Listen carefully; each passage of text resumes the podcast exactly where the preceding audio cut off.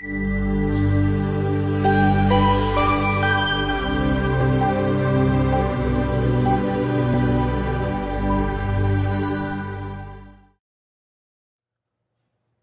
下面呢，我们来呃读一段圣经，来看一下尼希米记第二章十七到二十节，我们大家一同来读一下，我们总共就四节的经文。以后我对他们说，我们所遭的难，耶路撒冷怎样荒凉，城门被火焚烧，你们都看见了，来吧，我们建在耶路撒冷的城墙，免得再受凌辱。我告诉他们。我神施恩的手怎样帮助我，并王对我所说的话，他们就说：“我们起来建造吧。”于是他们奋勇做着上工。但荷伦人参巴拉，并为奴的亚门人多比亚和阿拉伯人积善，听见就耻笑我们，藐视我们，说：“你们做什么呢？要背叛王吗？”我回答他们说。我们做他仆人的，要起来建造；你们却在耶路撒冷无份、无权、无纪念。好，这里讲到的是尼西米回到耶路撒冷，呼召百姓一同来建造城墙。尼西米是一位非常有属灵嗅觉的领袖，能够在那个时代明白神要让自己做什么，这就是一个智慧人；但能够明白在那个时代。神要让当时的百姓做什么？这就是一个属灵的领袖。建造城墙的工作不是尼西米个人的梦想，他乃是明白那是神对以色列百姓的心意。所以，一位好的领袖啊，他不但明白神对他自己的带领，也能够把别人带到神的命定和赐福当中。好，我们对领袖的定义都有很多。特别是对于影响力，哈，我们都有这样的一个呃定义。但如果从属灵的角度、属灵领袖的角度来看，我认为有点的不足啊。因为影响力有好也有坏。美国很有影响力，好，他的那个呃有好的一面，也有不好的一面。它的科技啊，它的宣教士影响世界很多，祝福了很多的国家。但同时，它有一些错误的价值观，啊，有一些的堕落的文化。也在影响着很多的人。圣经当中，迦南地的索多玛，在当时也很有影响力，但是他却是使人与神越来越远，但是他却影响人在那个堕落当中，在那个罪恶当中。我们也都是我们孩子的领袖，但我们是孩子的属灵领袖吗？这个是不一样的。它的分别在于说，我们对孩子领袖的这个带领，是让那个孩子。长成成为我们所期待的梦想，我们所给他设定的目标，还是我们引导孩子，让他明白神给他的带领，神给他的意向。每个人神给我们的计划都是不一样的。看到别人家的孩子很成功，是我的梦想，不见得就能够把它复制到我家的孩子身上。我个人成功的历程也不能复制在别人的身上。所以就是要明白神给对方的带领，这是属灵领袖应该当有的角度和看见。同样，我们对教会，我们带领小组的时候也是这样，不是要把教会和小组带成我所喜欢的样子，而是要让它成为神要让这个小组、这群弟兄姊妹成为什么样子。那我在这其中就是呃所需要的关键。所以尼西米他非常有属灵的嗅觉啊，他成为我们属灵领袖一个很好的榜样。他的服饰也祝福了那个时代。所以我们下面就通过尼西米哈来看，我们也能够成为祝福啊。能够建造我们属灵生命的影响力。好，再次读一下哈，成为祝福，建造属灵生命的影响力。好，总共就这很短的经文呢，我把它这样来划分。那第一个就是回家。好，对于尼西米来讲，他在千里之外的波斯宫中，他却回到耶路撒冷。他为什么会回来？这是他的回家。回家是什么？回家是进入到神对他的命定。他明白在那个时代，尼西米神要让他的工作是什么？是要在耶路撒冷重建城墙，他是回家，不是去回到故乡一种思念的满足，回到故乡去看看家乡的味道，不是他回家是回到神的命令当中。然后他回来之后，看到百姓的光景，他就呼召大家说：“来吧，我们一同来建造。”他的这个呼召不是自己设定一个目标，然后把别人抓进来进入到他的计划当中，不是，他的这个呼召是鼓励大家，他是为着他人的益处，把人带进神的旨意当中。因为建城墙不光是尼西米个人的意向，他也明白也是那个时代对于百姓的意向。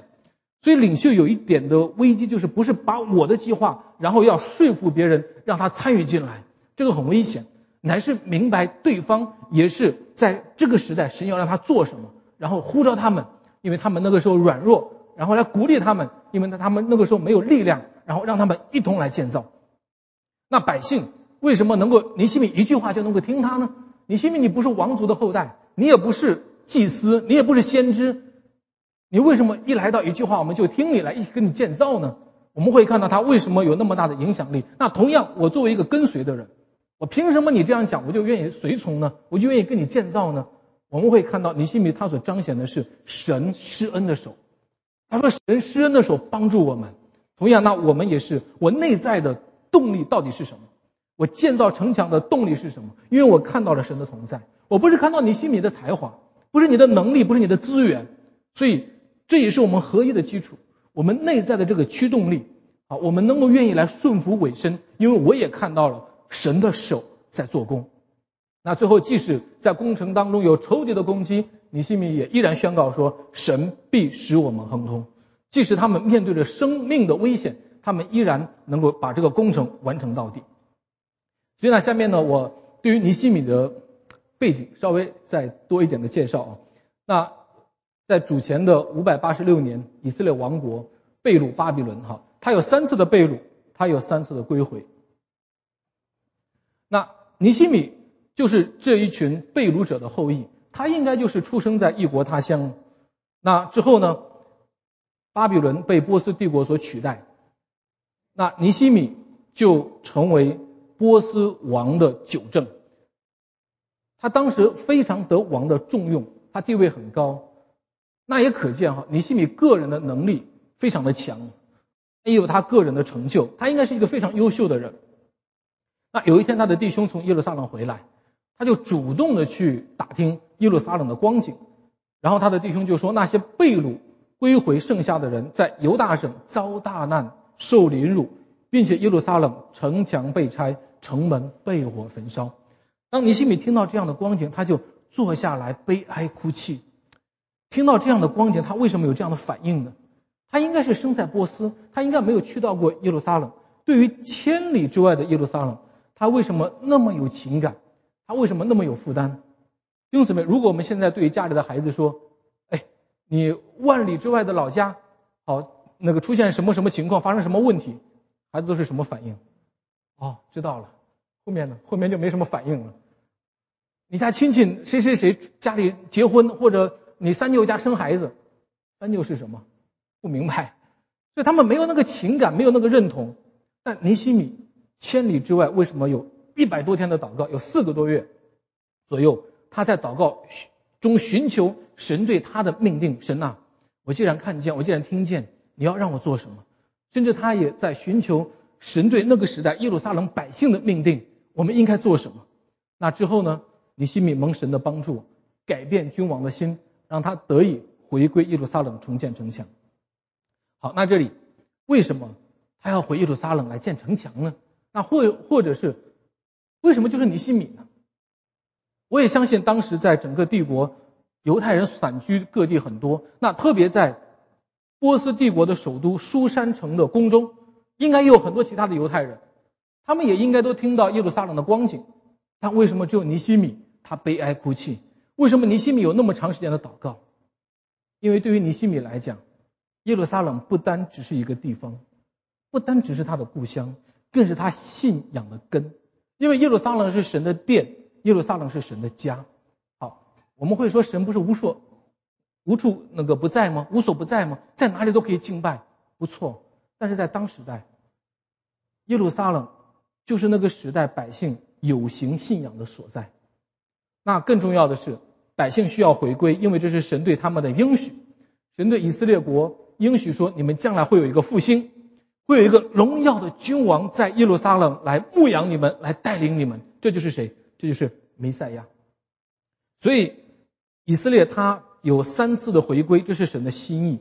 当时回归百姓虽然是少数，但他们却是神所保留的特别的选民，因为他们是将来那个耶稣基督弥赛亚到来的时候那个国度人口的基础，他们也成为了迎接弥赛亚的百姓。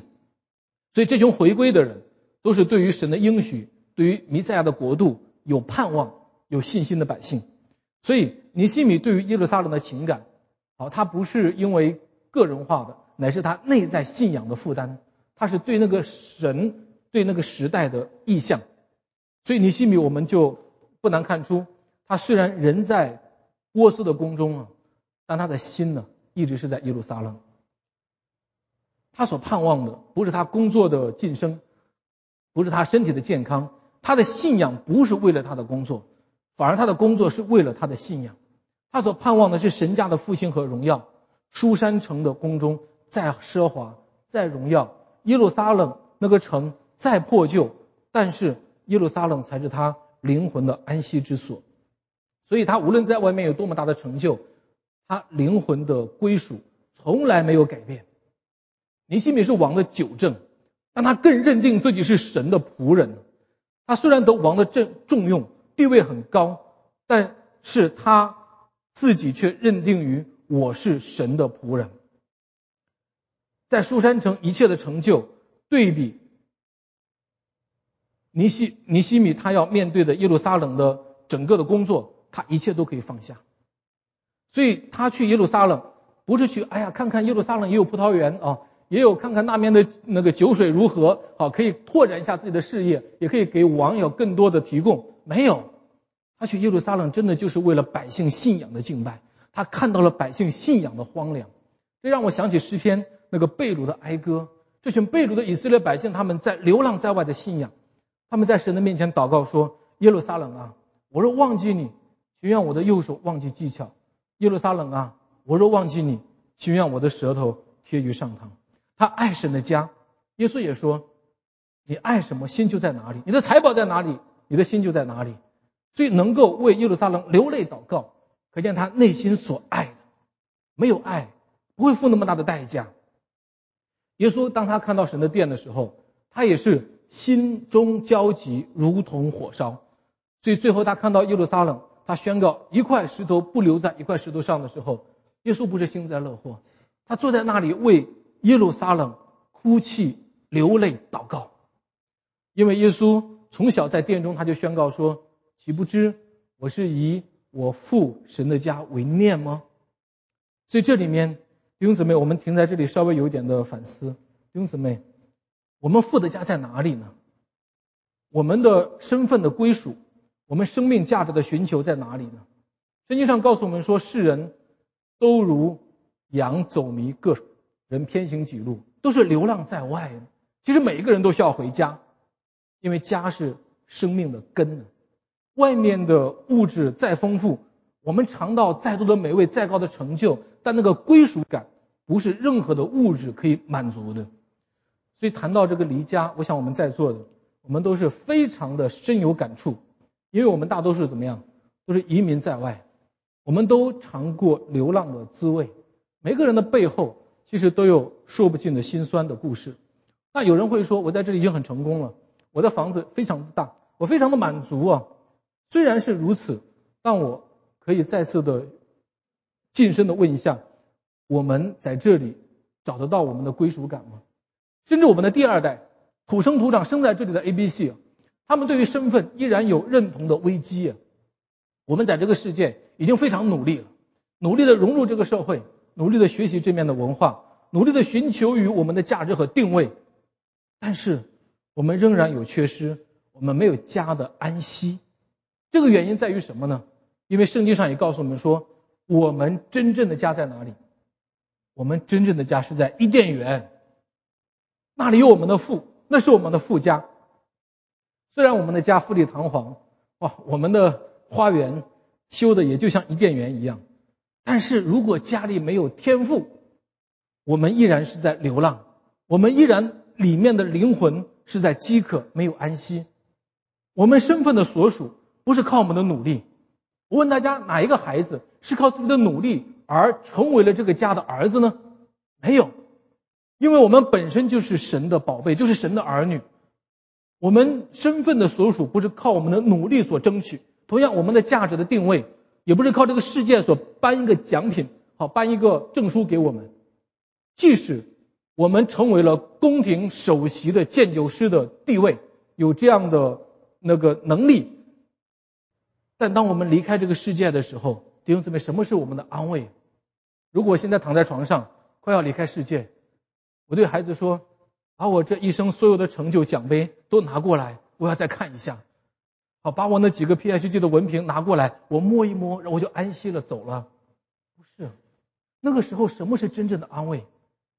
那个时候是我们有家的感觉，那个时候是有家的安息，那个时候是躺在父的怀中，那个时候是有亲人的关系，是有爱的情感。人年龄越大，他越想小时候的味道。我最近老是这样想，感觉自己好像年龄大了一样，想家里的小时候的味道，这就是什么家的味道，这就是妈妈的味道。所以每个人，我们都有一种家的归属。耶稣也说，他来就是要把我们带到父的家中，让我们得生命，并且得的更丰盛。尼西米这位移民的后代，其实他比我们更努力。我认为他也比我们更有成就，但他的归属从来没有改变。他得到的安息不是在波斯宫中的繁华，不是因为王的恩宠，他的安息是回归于神的圣殿。所以尼西米回归那个归回的地方虽然是很破旧的，但那却是神的应许之地。在那地的百姓虽然是被别人看不起的，被凌辱，是弱小的。那对比尼西米在波斯王宫那些大臣、那些精英们，根本就无法相比。但是耶路撒冷的这群百姓却是被神所特别预备的，因为他们在四百多年以后，他们要迎接那弥赛亚的到来。弥赛亚来的时候，要亲自呼召他们，要亲自牧养他们，与他们同在，使这些弱小的、破碎的重新被建立，使他们这些被人看不起的，却成为了十二使徒。成为了耶稣基督弥赛亚建立国度的开国元勋，以至于到天国永恒国度新天新地新耶路撒冷的时候，我们会看到，在那永恒的国度城墙的根基上都写着十二个使徒的名字，而他们就是这些被掳归回者的后裔。弟兄姊妹，我们在硅谷，大家都是精英中的精英，当然我们也超出付出了超出常人几倍的代价。我们的城墙也在多年的征战当中，其实都留下很多的破口，都需要修复。我们有更多的疲累，我们需要更多的安息，更多的重整，重新得力。我们小组查经，我们都是在讨论的。有一位，他可以坐在那里，刚刚发言完，到下一个，他几秒钟之后竟然就睡着了。真的看到他都不忍心把他叫醒。真的看到他的辛苦，也真的是心疼他。所以我们都是需要回家，我们都需要回到父的怀抱。我们在父的家中，任何的破损，我们都可以被重建。这家就是永生神的教会，是真理的注释和根基。我很感恩听到很多的见证，弟兄姊妹一来到教会，看到我们门口那几个字“欢迎回家”，内心很感动，甚至都会流泪。上周我们受洗。听到大家的见证的分享，里面最多的也都是他来到这个教会能够有回家的感觉，他们在小组当中能够有家的温暖，所以感谢主，回到家中，回到神对我们的命定和祝福当中，回到大牧人耶稣基督的面前，所以尼西米他成为第三次回归耶路撒冷的百姓，然后他回来之后。他就传递神给他的意象，也激起百姓们看见神对你们的意象。尼西米成为了百姓的祝福，他呼召百姓来重建。他说：“我们所遭的难，耶路撒冷怎样荒凉，城门被火焚烧，你们都看见了。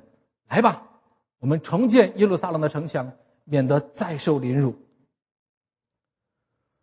我们大家要明白，尼西米他不是因为自己有一个计划。自己有一个施工，自己有个梦想，然后传递给别人。兄弟们，这样的领袖不是属灵的领袖，他可以传递给别人，然后做一个施工的框架，把人拉进来一起来做。弟兄姊妹，真正的好的属灵的领袖是为了他人的益处，把人带到神对他的命定和旨意当中。好的领袖能够给人力量，给人安慰，可以改变人的生命力。我们来看一下尼西米他是如何做到的，啊如何能够鼓励大家，能够让大家明白神的旨意。我们在家里虽然可能只有一个孩子，我也是这个孩子的领袖；我们在小组当中可能只有三个人，我也是这三个人的领袖；我们在公司，我们在我们那个那个亲人的身边，我们很多时候都具备这个影响力，但是。有的时候，这个影响力不是影响他们满足我的目标，乃是要影响他们看到神对他们的旨意是什么。所以尼西米他呼召大家说：“你们都看见了，你们都看见了。”嗯，其实百姓就住在耶路撒冷那个城墙，他们每天都从那里走，多年了，很多年了，他们天天被看见，而且他们也常常被人羞辱。这些对于他们来讲。好像都已经成为了正常的生活，但为什么百姓却没有反应？所罗巴伯第一次一百来年以前回归重建圣殿，然后十多十多年以前，以斯拉带领第二次归回重建百姓的信仰，但是好像并不怎么有果效。那可能就是因为以色列百姓的城墙被毁，城门被火焚烧。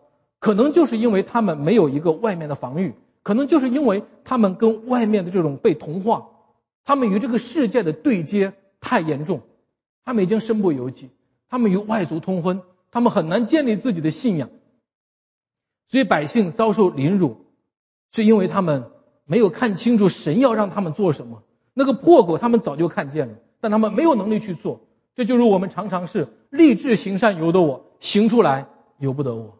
我们很多家里的东西都看见，很多属灵的光景我们都明白，但我们没有行动，我们依然去看那个破口，就如同没有看见。这是我们信仰的软弱，所以我们需要有个信仰的开启。其实耶路撒冷的光景如何，对比尼西米，千里之外他在波斯的宫中对他没有影响。你即使耶路撒冷的城在征战、打仗、被掳，尼西米在宫中依然可以有他的生活。但为什么他在千里之外竟然看见了？我们在跟前的人却看不见。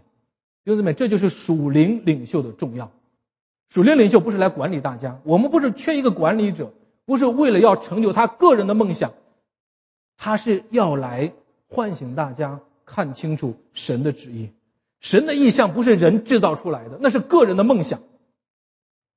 领袖不是造一个梦想之后，然后把很多的空位。显明给大家，呼召你来过来，一起来打天下吧。因为很多时候，这种个人的梦想会成为他人的灾祸。在历史当中，我们常常发现，很多人都有一个帝国的梦想，我们来一同打天下，呼召士兵，然后一同来给他承诺。但很多冲锋在前的，就是他们的灾祸。所以，属灵的领袖是为了成全他人。是为了祝福他人而存在的。一个没有为对方守望、祷告、流泪的人，你不配做他的领袖。无论是我们的小组长，无论是我们做父母的，无论是我们做丈夫的，我们在家里的带领，我们不光是服侍他。如果我们只是扶持他，那大家只是来消费，就来接受这个服务。属灵的领袖还需要有对于他属灵的引导。如果你不知道孩子下一步做什么，我们不配去带领他。如果我们不能够为对方守望祷告，你怎么知道神对他下一步的焦点计划是什么？不然就是瞎子领瞎子。以撒，他是一个属灵的伟人，但是他在老的时候，他在面对他孩子的时候，他称不上一个属灵的领袖。其实神早就启示他的家，将来那个大的要扶持小的。神给他家的应许是给的是雅各，他要继承神的祝福。但是以扫他就是爱老大，他就是爱以扫，所以那个以撒他就是爱以扫，所以那他在祝福的时候，他要是给的不是雅各祝福，他要给的是以扫祝福，所以他没有看清楚神对于雅各生命的带领，他没有看清楚神对于以扫，神对他的命令是什么，所以他们家的四个人的关系都不好，以至于后来以扫都要杀雅各，亲兄弟都要杀他，最后雅各只能逃亡在外。那圣经当中还有一个士师记，那个士师时代那个老以利，其实他是以色列的领袖啊，他要带领百姓敬拜，他要带领带领百姓来到神的面前，明白神对于我们这个时代的旨意，但他却老眼昏花，以至于神对一个女人来完成他的旨意，以至于神对一个孩童来去传达他家的一个审判，但老以利听到之后依然不闻不问。哈拿不能生育，在当时应该被看为这是一个咒诅的人，这是一个不可能与有神同在的人。但是哈拿却有神的同在，但是哈拿却能够领受神的启示，他有那个很美的诗篇。撒母耳一个孩子，连神的话都不懂的一个人，神竟然对他讲话，来宣告以利家后面的结果。这就是属灵的领袖。哈拿知道他的孩子将来神的命令是什么，就把这个孩子带到神的面前，交在神的手里。弟兄姊妹，你愿意把你一个独生的孩子，这么不容易求来的孩子，交给一个快九十岁的人去抚养吗？他就把他送到了神的殿中，就摆在了神的手中，因为他明白这个孩子他的下一步的计划，神给他的是什么，而他所做的就是为他守望和祷告。这是属灵领袖的特质。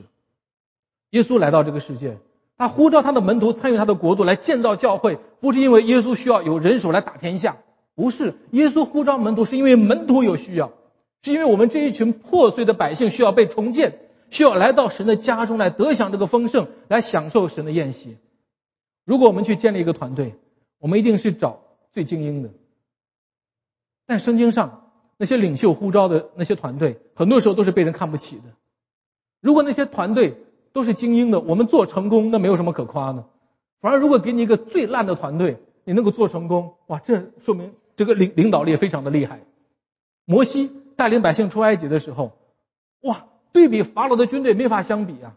他们是有老有少，是吧？然后带着所有的家当，牵着牛，好，然后带着羊，这样的一个军那个那个百姓从埃及出来的时候，民数记怎么看他们？民数记看这群百姓说他们是什么耶和华的军队，哇！因为如果你挂帅在这样的百姓面前说这是我的军队，可能我们都感觉到没面子。我怎么可以是这样人的军队呢？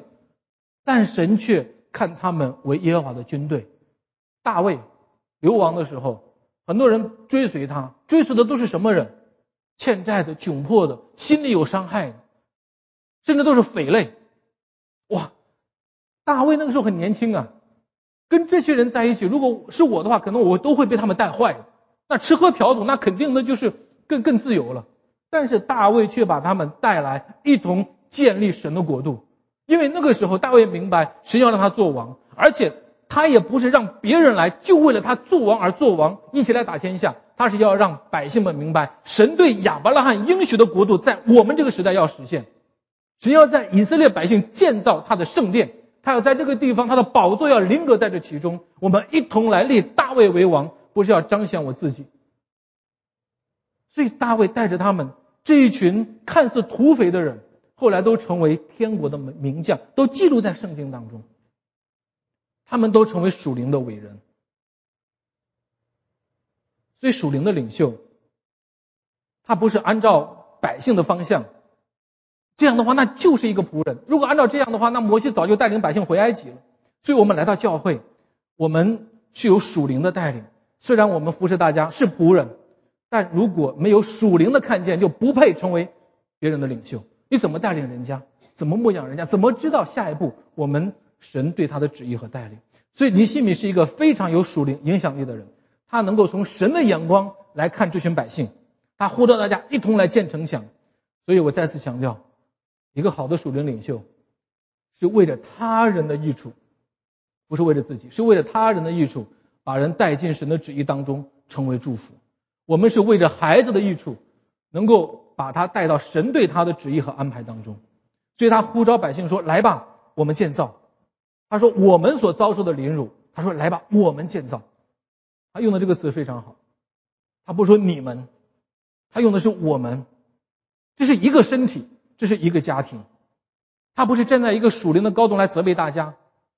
耶路撒冷都成这个样子了，你们为什么不动？这个油瓶在你面前倒了，你为什么不服？没有一个好的领袖是站在百姓的软弱和破口当中一同来建造。你的凌辱就是我的凌辱，你的破口就是我的破口，我们一同来，因为百姓软弱。一个属灵的领袖与神有非常好的关系，他与人也有非常好的关系，他能够给人带来和睦。他不是站在一个说我与神的关系好的时候就看别人不敬虔，这是属灵的骄傲。一个与神关系越好的人，越能够给人带来建造。那我不是说看到别人破口我们就装作看不见，我们不是不讲，不是，乃是尼西米，他不是使破口增大，不是撕裂，反而是亲自站在当中说来吧，我们建造，就如耶稣基督来到我们中间也是如此。他不是责备这群百姓，你不如我们敬虔。他不是责备这群百姓没有对于神的看见和祷告，而是跟他们在一起，鼓励他们来建造他们。他说：“来吧，跟从我。”他对彼得说：“来吧，跟从我，我让你得人如得鱼。”彼得、约翰就舍了网，就跟从他，去建造别人，把他引到神的面前，让他看到神的旨意。有一位牧师跟我分享他自己的那个自自我认知，他的服饰常常被人夸赞。他带领的团队也非常的庞大，他确实很优秀。他到哪里服侍，别别人也是这样夸夸奖他，他非常开心。久而久之，也自以为自己很优秀，然后他也很很满意。但有一天，他突然会发现，其实不是他优秀，是夸他那个人比他自己更优秀。什么是优秀？夸你那个人比你自己以为的自己更优秀。大家能理解吗？所以那个时候，他突然有了自知之明。好，人家说我优秀，其实不见得。夸我那个人，其实比我更优秀。就如我现在夸我的孩子说：“哇，你真优秀。”我问大家，到底是孩子优秀还是父母优秀？啊，孩子拍着胸脯说：“我最优秀。”那太骄傲了吧？那太没有自知之明了吧？我们在家里，我问大家，你在家里谁最优秀？不是你站在属灵的高度，这个不干净，那个没没做好，你不优秀。夸别人的才优秀。阿门。你可以回想一下，在家里到底是谁优秀？大家可不可以给自己一个优秀的机会？你跟你身边的人说你很优秀。我看过一个短视频，一一个老人家，他应该有八九十岁了。人家问他说：“你婚姻这么多年，你幸福的秘诀是什么？”他说：“第一个，你需要把厨房的垃圾随时清理干净；第二个。”保证卫生间没有味道，随时干干净净。那第三个是什么？第三个就是无论妻子说什么，你都要说“亲爱的，好的”。但这个不是属灵领袖的标准呢，因为属灵的领袖他还有对于属灵的看见和对前面的引导。属灵的领袖不单只是服侍，他还有给大家每次的服侍，把大家进一步的引到神的面前。那否则的话，大家来到这里就是消费，就是享受这种服饰，就是要跟着我的需要。所以尼西米鼓励说：“来吧，我们建造。”这是充满信心和鼓励的。我不认为这是责备的话。他说：“你们都看见了，来吧。”他开启了百姓属灵的眼光，看到了神对他们这个时代的带领。因为教会是什么？教会就是让软弱的、破碎的看到神对他的意向和命定，重新振作起来。作为头。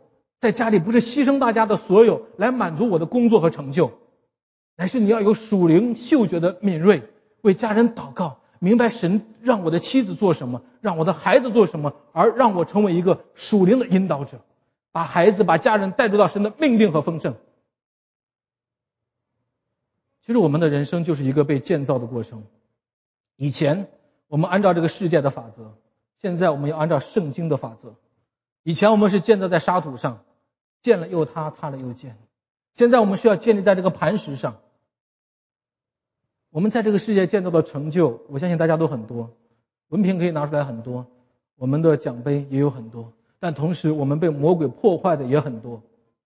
所以我们要为我们守望，为我们的城池守望，为我们的家人守望，为我们的小组、为我们的教会守望。不是一拍脑袋有一个计划，一拍脑袋有个梦想。用膝盖、用眼泪为对方祷告。可能这个破口是因为对方的软弱，可能这个破口就是因为我的脾气。这么多年来，城墙拆毁，城门破损，没有修复。可能就是因为我的小心，做任何事情我需要攒足够的钱，我才有安全感。我需要有一个人作为靠山，我才敢做任何的事情。可能我们那个破口就是我们的关系，已经多年那个地雷在那里，我们不去修复，不去清除，可能就是我们亲人的关系，我们的破口。我们爱手机可能已经超过了爱家人，我们对着手机看的时间已经超过了对孩子。所以求主来，让我们看清，让我们重建。所以尼西米说：“免得再受凌辱，再受凌辱是什么？再受凌辱不是神不保护，再受凌辱是因为我们不修造。求主给我们力量，让我们在祷告当中有敏锐的嗅觉来堵住我们生命的破口。我们的信仰不是停留在原地，神啊，你来祝福我。”我有个美好的计划，神呐，你来成全我，不是，乃是我们要竭力进入神所赐福的命定当中。耶路撒冷是万国祷告的殿，耶路撒冷是万民的祝福啊。好，所以尼西米让大家看见，尼西米鼓励大家一起来建造，尼西米告诉他他们，我们这样免得再受凌辱。那作为百姓。作为一个跟随者，为什么你尼西米一句话我就能听你的呢？而且建造城墙后面我们会发现都有生命的危险。我们再从百姓的角度来看，我内在的动力到底是基于什么？是因为尼西米你很有能力吗？你很有文凭吗？你很有才干吗？不是。为什么就能够认定尼西米这个呼召就是出于神的？那尼西米也是这样给我们智慧，呼召别人来一起参与。兄弟们，就像我们对孩子一样。小的时候告诉他说什么啊都很听话，穿什么衣服都很听话，到哪里去都愿意跟着。十二岁以后呢，就开始有很多问题。十八岁以后呢，就拜拜，你玩你的，我玩我的，不跟你在一起了。穿什么衣服自己去买啊，做什么事情已经不再有这种顺服。为什么？为什么？这值得我们反思。当我们身上有神生命印记的时候，我们就有能力。就有权柄，而不是靠我的自己的地位，靠我自己的职分，靠我自己，因为我就是老子，所以就永远就要听我的。乃是因为让他看到我生命当中有神的印记，让神在他里面成为动力，这也是他能够面对困难的时候能够越过，能够面对困难的时候依然能够合一的所在。尼西米强调的是看见神施恩的手。他不是说，哎呀，我在王宫多么有地位，我跟王的关系怎么怎么样？没有，他所强调的是神施恩的手。所以百姓对他的回应说：“来吧，我们一起可以建造。”尼西米没有行过一个神迹，他没有像摩西过红海，哇，分开；他也没有像摩西带领百姓，摩西也有困难呢。这百姓为什么听我的呢？神说好，你把杖丢在地上，你把手放在怀中，都有神迹出现。尼西米回来，百姓怎么听他的呢？他也没有像戴伊里在狮子坑中。尼西米不是王族的后裔，他不是先知，他也不是祭司，甚至他都不是一个工程师，他只是一个品酒的，他对酒水很有研究，他都不懂建筑，怎么来建造？怎么能够去说服别人？所以尼西米唯独他的能力就是让大家看到神施恩的手。所以弟兄姊妹，如果没有祷告，你看不到神施恩的手。尼西米记，如果你把这本书啊，尼西米的祷告全部挪开，把尼西米对于神的自我的宣称全部挪开，你看尼西米记就是一本建造城墙的书，跟你家建造后花园没有什么区别，没有神。但是尼西米凡是每一个细节，处处看到神的手，处处看到神的带领和同在。我们也是，很多时候我们有成就了，我们有更好的房子，我们有更大的地方，我们有更高的职位，但是最重要的是让孩子看到我们身上神施恩的手。那些的荣耀都不是我们属灵的财富，都是不值得我们家族的传承。让神看到神施恩的手在我们的生命当中的建造。如果我们建造在尼西米个人的成就上，因为他跟关系王的关系非常好，所以我们来建造吧，没问题。我告诉大家，绝对会让你失望的。我们来到教会，不是因为我们五家的教会牧长非常的优秀，不是我们讲道非常的厉害，不是我们这里能行多么大的神迹，不是，因为我们情愿在服饰当中让大家看到神施恩的手在我们的生命当中，这是我们敢。见证不是我们的文凭有多么高，我们很多的专业都不如大家，我们很多的能力恩赐都不如大家，但却我们来到教会，我们在小组当中的服侍，甚至我们的孩子比我们还要优秀，这是我们所喜悦的。但是我们让他看到神施恩的时候，我的能力可能比不过他，但我属灵的生命永远不要输给他。们，不然你怎么做他的领袖？在孩子面前怎么去宣告神的作为？所以求主帮助，让我们看到我们生命当中这样神的印证。我们的信心不是建立在人的身上，不是因为他有才华。很多人只会纸上谈兵，能说不能行。法利赛人和和耶稣基督的讲话就不一样。耶稣讲话很有权柄，权柄从哪里来？他不是以神性来告诉大家，没有，他有生命的见证。他有对那些穷乏需要的人生命的尾声，因为如何分辨一个人生命的好坏？如何分辨？当然，这个话题是我自己去去呃给大家的建议，不是看他行多么大的神迹，不是看他讲到有多么厉害，如何看这个人生命的好坏？我自己有一个标准：爱基督，爱教会。我跟这个人在一起一段时间，我如果被他影响。我对耶稣更进一步，我更爱耶稣了，他一定是我的祝福。我跟他在一起，我被他影响之后一段时间，我更喜欢来教会了。每个主日我都愿意欢欢喜喜来到教会。这个人一定是你的祝福。就是如果我的孩子、我的妻子跟着你去学习，学习完回来之后，怎么看我都不顺眼，怎么看家里都不好，怎么看那个父亲都不好。我问大家，这样的学习对他来讲是祝福还是灾祸？那个人到底是什么？是强盗啊！他在掠夺我的家。爱基督，爱教会，在他的生命当中跟他接触，能够让我与主关系更进一步。而且这一个评判不光是对我们的服饰，我对这个国家也是这样看。无论谁竞选，他给这个国家的百姓带来的是离神越来越远还是越来越近？我们做任何的事情。我们的教育，他在学校当中是离上帝越来越近还是越来越远？如果越来越近，他称得上是一个牧者，他称得上是一个属灵的领袖。我愿意委身，我愿意这样被带领。以前读圣经，阅读凡事都是阿门，越读越有味道，很相信。好，去了神学院，越读越复杂，越读越疑惑。越读越不敢相信，但不是所有的都是这样。知识越来越多，虽然我们的分析、辩论能力、思考能力越来越强，但如果我们的信心却丢掉了，这就很可惜。每次来到教会，我们不是拼我们的智商，我们与神的关系更进一步，因为神不是这个长老的上帝，不是我父母的上帝，也不是这个牧师的上帝，是跟我有关系。他来安慰我，他来建造我，他来帮助我。那不是说这个教会就没有问题，世界上没有不存在问题的教会。你心里面对的耶路撒冷有没有问题？面对的这个教会有没有问题？非常有问题。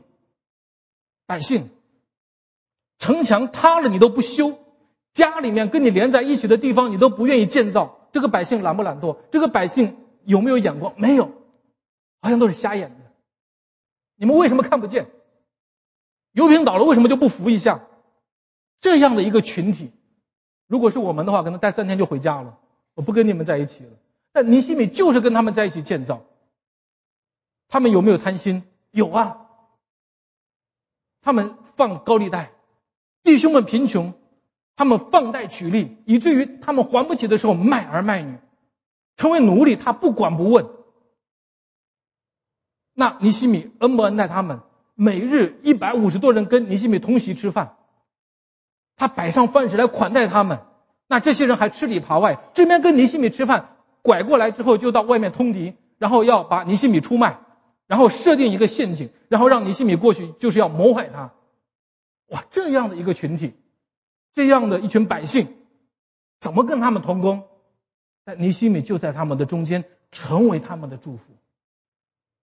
哥林多的教会有没有问题？非常有问题。但保罗写书信的时候，依然说哥林多神的教会。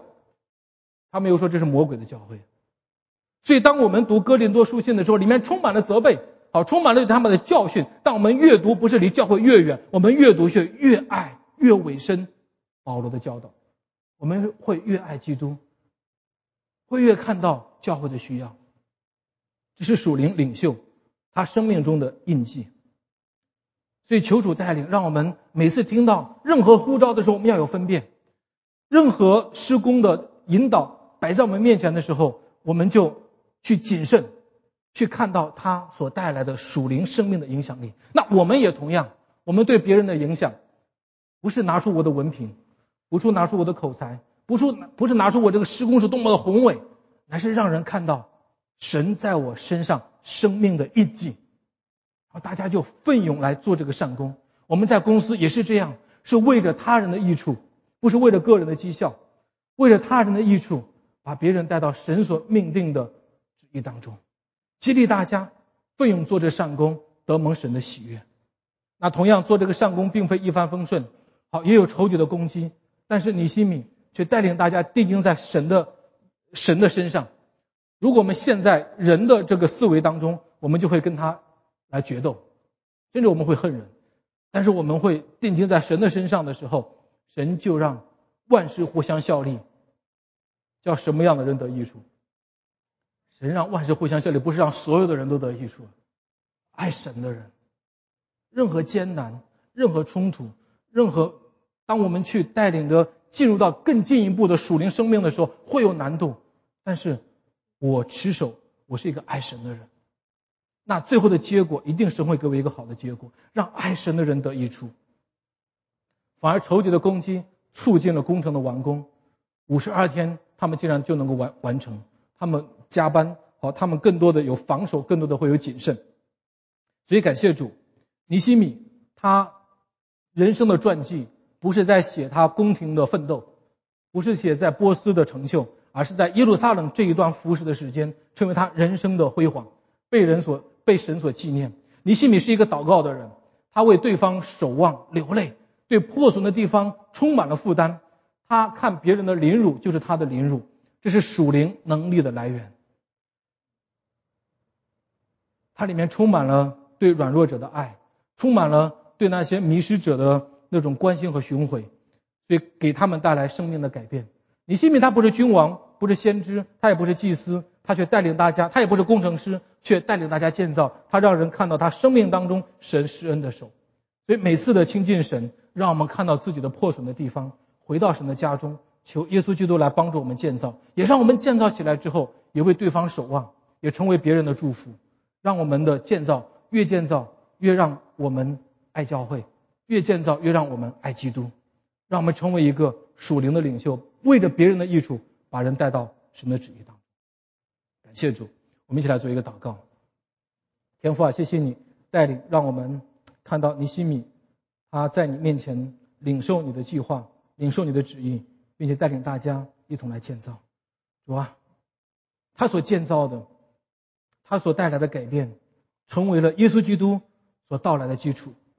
主啊，当你来的时候，呼召这一群回归的百姓，建立荣耀的教会，建立你荣耀的国度。主啊，他在那一个时代完成了神对他的命定，是吧？求你赐福我们，每一次的来到教会，让我们回归；每次来到教会，让我们重新被你建造。谢谢主，谢谢主。祈求祷告，奉耶稣的圣名。